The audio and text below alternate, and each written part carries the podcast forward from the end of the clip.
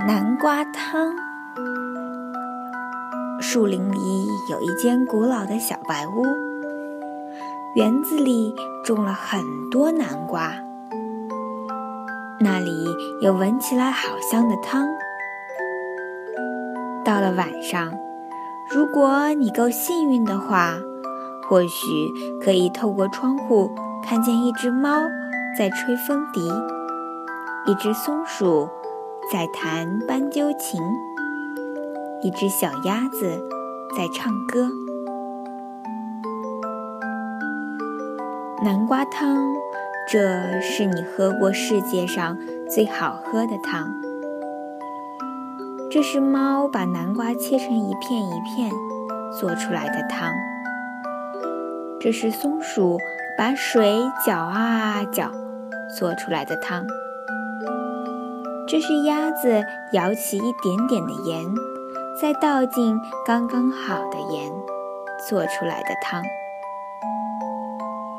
他们稀里呼噜地喝汤，他们一起弹琴唱歌。然后跳上床，钻进被子里。那是猫缝出来的被子，那是松鼠绣了花边的被子。被子里塞满了鸭子柔软的羽毛。古老的小白屋里平静和谐，他们分头做自己的工作。他们都很快乐。可是有天早晨，鸭子早早起来，它轻手轻脚地走进厨房，对着松鼠专用的汤勺微笑。如果我来做大厨的话，他喃喃自语：“那不是很好吗？”他搬来一张凳子，跳上去，踮起脚尖。直到他的嘴终于碰到了汤勺的顶端，咣当，汤勺掉了下来。然后鸭子快快走回卧室，高举着汤勺说：“今天轮到我来搅汤。”“那是我的！”松鼠尖叫，“搅汤是我的事，还给我！”“你太小了。”猫凶巴巴地说。我们要按照原来的方式煮汤，可是鸭子把汤勺抱得紧紧的，松鼠使出全部的力气拼命拉。忽然，哎呀，汤勺飞到了半空中，转啊转，打中了猫的头。这下麻烦大了，这间古老的小白屋里充满了激烈的争吵。吼叫和混乱，我不要住在这里了。鸭子哭哭啼啼地说：“你们从来不让我帮忙。”他把行李装进推车，戴上帽子，摇摇摆摆地离开了。等我们清理好以后，猫生气地大吼：“你会回来的！”松鼠也握着它的汤勺，在空中挥来挥去。可是鸭子并没有回来，没有回来吃早餐，没有回来吃午餐。我会找到它的。猫带着嘲笑的口气说：“它只不过是躲在外面罢了。”我敢打赌，它在南瓜园里。可是，鸭子不在南瓜园里，它们怎么找都找不到它。于是，他们只好等，等了一个好长好长的下午。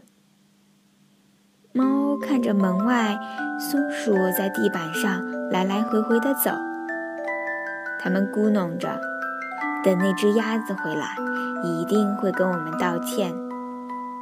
可是，鸭子并没有回来，甚至没有回来喝汤。汤不好喝，他们煮的太咸了。反正他们也不饿。他们对着晚餐哭泣，眼泪掉进汤里，把汤弄得更咸了。松鼠吸了吸鼻子说：“我们应该让它搅汤的。”他只不过是想帮忙。猫流着眼泪说：“我们出去找它吧。”猫和松鼠在好黑好黑的树林里走来走去，越走越害怕。他们担心鸭子独自在树林里遇到狐狸、遇到狼、遇到巫婆、遇到熊，可是他们找不到它。他们急急忙忙走啊走，走到非常陡峭的悬崖边。猫哭着大喊：“说不定它掉下去了，我去救它。”松鼠吱吱叫，它顺着一根摇摇晃晃的长绳子爬下去。它到了地面，四处都找遍了，可是仍然找不到鸭子。然后，猫悲伤地说：“说不定鸭子找到比我们更好的朋友了。”有可能，松鼠大叫。那些朋友愿意让他帮忙。他们拖着沉重的步伐往回走，一路上越想越觉得他们的想法准没错。可是快到家时，他们看到古老的小白屋里亮着灯，是鸭子。他们一边尖叫一边冲进门。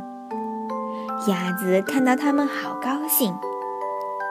鸭子说：“它好饿。”虽然已经很晚了，他们还是决定一起做一些南瓜汤。鸭子搅汤的时候，猫和松鼠一句话也没说。即使鸭子搅得太快，把汤溅到锅子外面；即使锅子烧起来了，猫和老鼠、松鼠。还是没说话。然后鸭子告诉松鼠要放多少盐，结果这一锅汤还是你喝过的世界上最好喝的汤。